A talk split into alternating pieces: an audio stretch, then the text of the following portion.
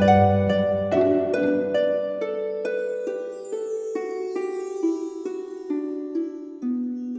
イルセラピーでバラ色の人生。宇宙とつながるミオラジオ。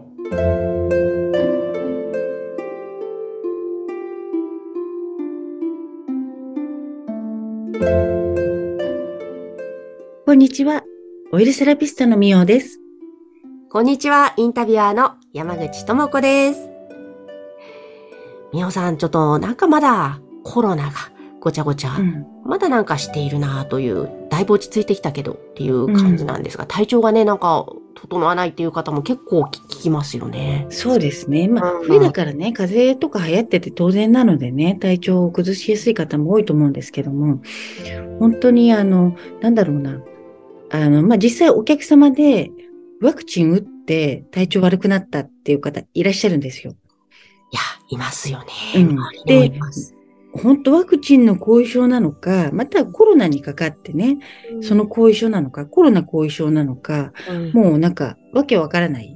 お医者さんもわからないと思うんですよね。ああ、そうか。うん。で、うんそう、なんて言うんだろう。なんかこう、帯状疱疹だったり、うん抜け毛の方がね、いっぱいいらっしゃったりとか、抜け毛もですか、そうみたいですね。コロナ後遺症で抜け毛の人が結構いるみたいで、いいろんなね、SNS 上でも見るんですけども、うん。かかかってからなんか2、3ヶ月後になんかすごい抜ける、毛が抜けるとか言って、へえ、うん。これって今治療法あるんですか？あの、なんか、はっきり言ってないですね。うんうんうん。だって、あの、例えばコロナの後遺症って言っても、あるウイルス学者の方は、実はコロナがこう、ね、症状が治って陰性になったとしても、うん。あの、ウイルスってその後体の中に、実はね、半年とか1年近くうん。残ってる場合もあるんだそうですよ。だから後遺症じゃなくて、実はまだコロナが体にね、ウイルスが何が、何らかのウイルスが体の中に残ってるうん。可能性もあるから、うん後遺症ではないかもしれないし。もしかしたらね。でうん、ワクチン打たれた方も、まあ、2回まで打たれた方はね、あの、日本って8割ぐらいいるじゃないですか。はい。だから、それの後遺症なのか、うんだったとしても、こあの、ワクチンとの因果関係ってうん。証明できないんでね。ここですよね。そう。医学的にも、その科学的にも、みんなわからない みたいな。うん。うん。で、実際そこの調査も、ある意味されてないので、うーん。これ、そうすると、私たちが、うん。なんか自分でできることって言ったら何なんですかね。いや、本当にね、なんか、もう健康とかのこう基本なんですけども、まあ、体を温める。うん。やっぱり免疫とか下がってくると、体温も下がるんですよ。で、体温下がると余計にね、いろいろこう、あの、なんて言うんでしょう、ウイルスとかも活発になってくるので、うん。まず体温は下げないように。だから、うんあのね、みおさんが教えてくれた足湯ですよね。はい。はい、私時々やってます。すっごい、うん最初、汗かくのに時間がえらいかかって、うん、うん。全然汗が出ないんですよ。うんで。もだんだんん出てくるようになりました。あ、すごいやってるのが偉いですよ。なかなかね、これやってって言っても、ほんと人を習慣化するのって難しくって、皆さんやらないんでね。でも本当に気づいた時だけですけども、あ、なんかはいはい冷えてる気がすると思ったら、うんうん。お風呂入る前にやっておこうと思って。はいはいあねつけてそれも本当いいですね。なんかうん、こう、体調悪くなってからじゃなくて、悪くなる気配ってあるじゃないですか。ああります、あります。なるなんかちょっと来そうみたいな。うんうんもうその時にやっといた方がいいですね。ほどね。だから、うん本当体温を上げるってすごい大切なんですね、人間にとって。すごく大事ですね。うんで、はっきり言ってメンタルが落ち込んだ時も体温下がるんですよ。わあ、そうなんだ。うん。だって元気出ないじゃないですか。出ないですまあ、ね。元気の気ってやっぱり、あの、電気エネルギーなんで、はい。あの、なんだろうな、こうげ元気が湧いてこないってことは、その、なんかエネルギーもた停滞してるし、体温も上がらない。お上がっていっちゃいやすいんで、だから、こうメンタルやられると、ゃあの、すぐこうヘルペス出たりとか、抵抗力下がって、なんか体に症状出る人って、いっぱいいるんですよね。まあ、うん本人自覚ある方もない方もいらっしゃって、この前、なんだったかな私、LINE アットに書いたのか、あの、お客様でね、会社で嫌なことがあって、こうなんか言われたんでしょうね。で、その後、そしたらすぐにヘルペスになって、その後風邪ひいたって言ってたんですよ。だから、本当にそのメンタルの状況もすぐ体に影響するんで、うん、とにかくメンタルを、まあ、あの、平穏な状態にしておく。うん。まあ、それにはね、前回も言ったように呼吸法とか瞑想っていうのは、本当一番実は効果的効果的なので、はい。うん。で、あとは体を温める。うん、うん。大切ですうね。ん。ねまあ、もちろんね、食事とかも全部言ったらキリがないですけどね。ちょっとう、んちょっとした運動とか。はい。うん。あそう、その呼吸でね、言うと、マスク苦しいですよね。呼吸浅くなりますよね。いや、実は私、マスクもうだいぶ前からせずに、あの、電車も乗ってるし、うん。普通に街中歩いてますね。私もその、そっちですね。うん。もう、ね、まず外は、本当になんでマスクするんだろうと思ってしまうはいはいというか、ね、ちょもう外して空気吸った方が絶対体にいいのにな本と当にそう思いながら。ですね。う。うんん。で、少なくとも、外歩いてるときはマスクを外した方が、結局、あの、やっぱり、それもまたね、どんどん弱くなっていっちゃうんですよね。うん、あの、ウイルスとか細菌からこう隔離して、常にアルコール消毒してってやっていくと、自分がどんどん弱くなっていっちゃうんで、うん逆になんかちょっと来るともうすぐに反応しちゃうことになっていくので、日頃から多少のね、ウイルスとか細菌には触れてる方が、あの、強いんですよ。へえ。そうですよね。なんか、うん一緒に仲良く、仲良くって言ったらあれですけど、共生するというか、そういうウイルスとか菌とうまく付き合うそうですのね。かもですね。うん。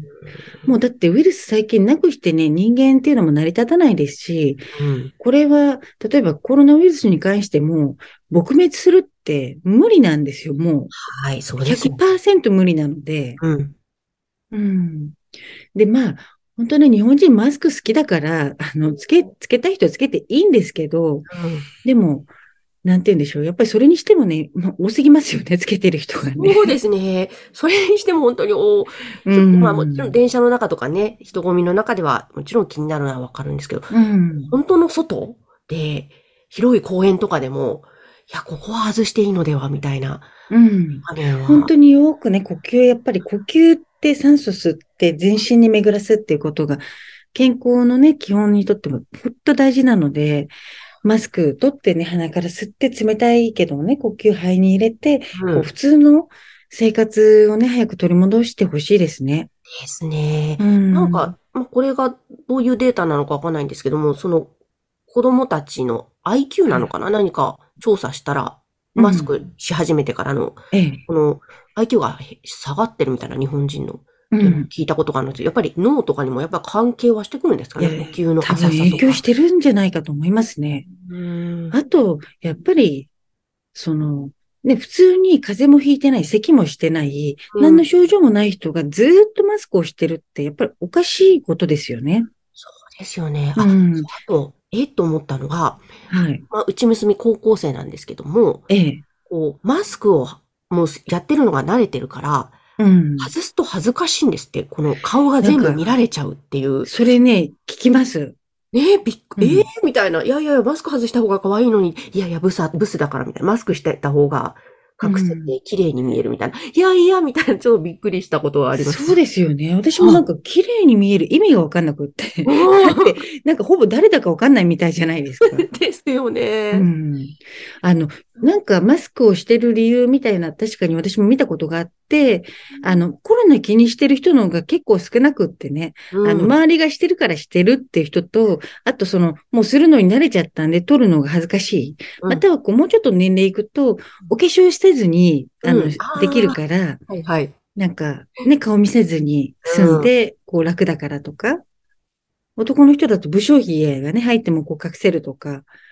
まあ、そのメンタル、私はあんまり理解ね、しがたいんですけどね、やっぱり笑顔ね、あの、山口さんも、こう、講座の中でね、笑顔の大切さってことをね、言ってるじゃないですか。ねはい。いやー絶対笑顔でね、うん。会話した方がいいですよね。うん。で、うん口元とか、そのね、顔全体の表情から、やっぱり人間ってその人の、こう、なんて言うんでしょう。その人なりを、こう、感じ取るものなので、うんなんか顔半分以上覆っちゃってるって、ね、ちょっと不自然すぎる？はい、そうなんですよ。うんなんかね、そういう若者が、うちの子だけじゃなくて、結構周りのお母さんもそう言ってるううんちの子って言ってて、えー、なんかそんな感覚の若者が増えちゃってるのかなと思って、ちょっと、いや、大人のこれ、本当に、あの、なんだろう、大人のせいですよね。こんだけさせちゃったから、やっぱりちっちゃい子ってね、柔軟性があるから、うん。するもんだってなっちゃって、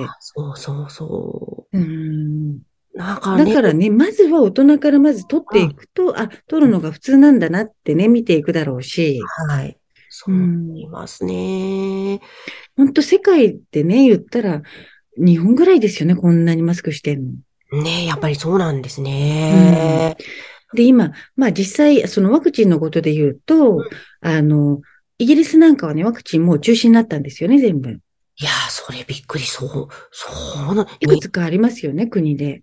今日、日本は何ですかね大丈夫いや、だから、もうあの、草刈り場になってる。日本人、ほら、ね、みんな言うこと聞いちゃうんで、で、あの、私なんかはほら、常に懐疑的っていうか、うん。あの、なんで、なんでっていうタイプなので、はい。その、ワクチンだってまず最初からこれ治験ですよ。治験ってことは実験、実験体ですよってことなので、うん。もうそっからして怪しいじゃないけども、うん。変なもの体に入れたくないっていうのはね、常にあるので、はいはいはい。で、私は自分の体のは、こう、感覚として、うんコロナって怖いものなのかなって思った時にそうじゃないっていうのが自分の体がそう感じたので、うー。うんんあの、人間ってそういうの危険を察知する、こう、能力があるんですよね。本能の部分で。はあ動物と同じように。うんだから、パッと察知して、パッと行動に移せるっていうね、そういう敏感な体っていう方を目指した方がいいんですけども、うんまあそこが知識で、頭だけで考えちゃっていると、こう、そういうのって分かんなくなっちゃうんですけども、うー。うんん、だから恐怖も頭で作り出すものじゃないですか。いや、そうですね。うん。うん。本当だから私たちが恐怖を作り出しているわけですよね。そうですね。で、うんまたその恐怖を煽られて、それに洗脳されちゃってる。で、そこにね、やっぱり疑問すら持たなくなっちゃってて、う。うんん、でも本当にね、何の症状もないのに、マスクをしてると、かえって本当に免疫が落ちるし、うんうん。あの、なんだろう。マスクほら2時間おきに多分書いてないですよね。皆さんそうですね。最初外出るともう全うん然家帰るまで同じのをマスクつけ続けてますね。で、一応雑菌が繁殖するらしいので、うん。あの、そうすると汚いかもしれないんですよね。絶対汚いですね。なんかこう、とりあえず、まあ、基本つけないんですけども、あの、ね、人前で打ち合わせとかある場合はやっぱりしないとねというのがあるので、うん一応マスクパッて取ってポケットに突っ込んでっていう。はいはいそのはい。じゅじゃあそれ自体ちょっとどうなんだろうみたいな。ですよね。それを人食事前するときもテーブルに置いて、またそれつけて、はい。ねで、打ち合わせで、まあ、つけて、で、まあ、口紅とかつけてるわけじゃないですか。はいそうすると、マスクについて、で、打ち合わせ終わって外出ると外すので、そのうん口紅ついたままのマスクをまたポケットに入れてて、うん。明生だなと思いながら。そう。だから決して衛生的ではないし、ね。うん、やっぱり人間的でないしね、マスクをずっとしてるっていうのは。うんうんうん。なんか子供たちのためにね、本当に大人はぜひ積極的に外してあげないと、これ子供をいつまでね、やるんですかっていう話じゃないですか。もう、ね、貴重なね、あの、まあ、じゅ、その10歳に満たない子供たち、それから10代の子、その子たちが大人になってもこれから何十年って先ずっとマスクつけるんですかっていうね。ねそうですようね。ん。本当なんか、ね、ちょっと、子供たちのこととか、あとちょっと考えればね、必要ないな、うんこの場面ではっていうのはわかると思うので、うん、大人が行動した方がいいですね。そこから体の健康をちゃんと取り戻してそういく。ですね。